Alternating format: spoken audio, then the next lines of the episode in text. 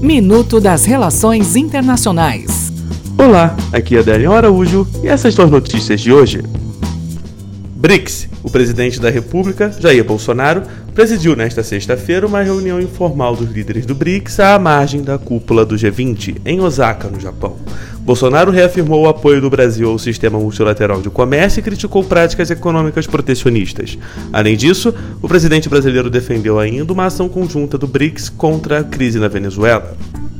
Acordo de livre comércio. A União Europeia e o Mercosul fecharam um acordo comercial que começou a ser negociado em 1999.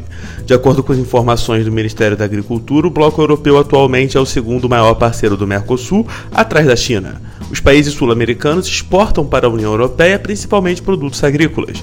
Já os europeus exportam produtos industriais, como autopeças, veículos e farmacêuticos.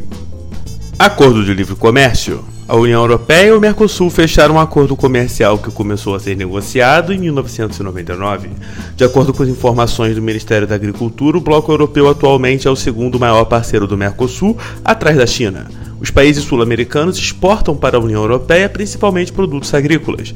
Já os europeus exportam produtos industriais, como autopeças, veículos e farmacêuticos.